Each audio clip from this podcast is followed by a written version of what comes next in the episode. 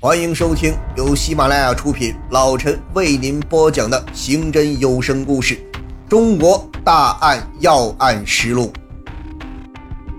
他错误地认为自己之所以被冷落到这个闲职上，主要是向领导进贡不够所致，由此感到前途渺茫。心灰意冷的他，对仕途感到失望和厌倦。就在这个时候，昔日的一个朋友找到了他，讲道：“红心，反正你的官也当到头了，再干下去也是这样了。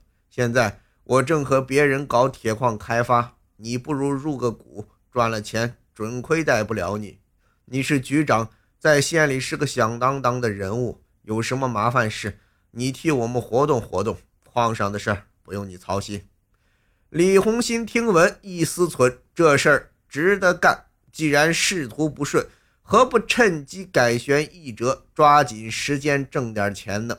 他知道国家不允许政法干部经商做生意，但转念一想，这是把股份入在朋友的手里，只要自己和朋友不说，谁能知道？即使是被人发现，充其量不过是违纪，以现在的身份也给不上什么处分。主意一定。他当即答应朋友之约，之后他东凑西借，再加上自己的积蓄，将筹措的数万元入了半矿的股份。在此之后，他受朋友之托，跑有关部门疏通关系，使半矿一事得以顺利发展。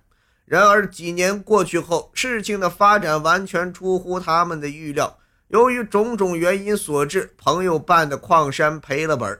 他投入的股金几乎血本无归，金钱梦的破灭，在李红心脆弱的心理上，无疑又是沉重的一击。如果说李红心在商海失意后能够认真的反思一下自己，幡然醒悟，振作精神，凭他的才学和能力，他极有可能成为一个事业的成功者。然而，爱钻牛角尖的他，却把所有的过失都归结于党和政府对他的不公。他认定了这样一个死理：假如不是组织上不重用他，他也不会暗地里游身于商海，更不会落个鸡飞蛋打的结局。在狭隘思想的支配下，对现实和社会的不满油然而发，一种强烈的报复心理和罪恶念想慢慢的滋生了起来。他想，既然你们不让我好过，你们也别想好过，制造个事儿让你们也受处分。怎么制造一个事端？李红心苦思了许久，最后选定了制造爆炸事件。他知道此事重大，自己一个人难以完成，便暗暗地物色着可利用和可做帮手的对象。很快，他盯上了与他私交较好的县档案局业务指导科副科长王庆虎。时年四十六岁的王庆虎在县城里也是个出名的人物。别看此人官不大，但为人仗义豪爽，爱交朋友。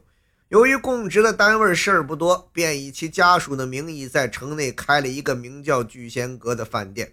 平时很少在单位，一头钻在饭店内搞经营。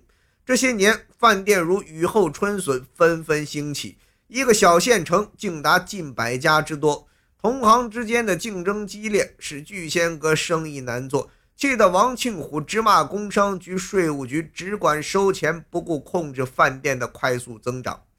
在商海中奄奄一息的他，经常在私下向李红心发泄着心中对社会和政府的不满。只抱怨自己官升得慢，钱挣得少，是朝中没后台。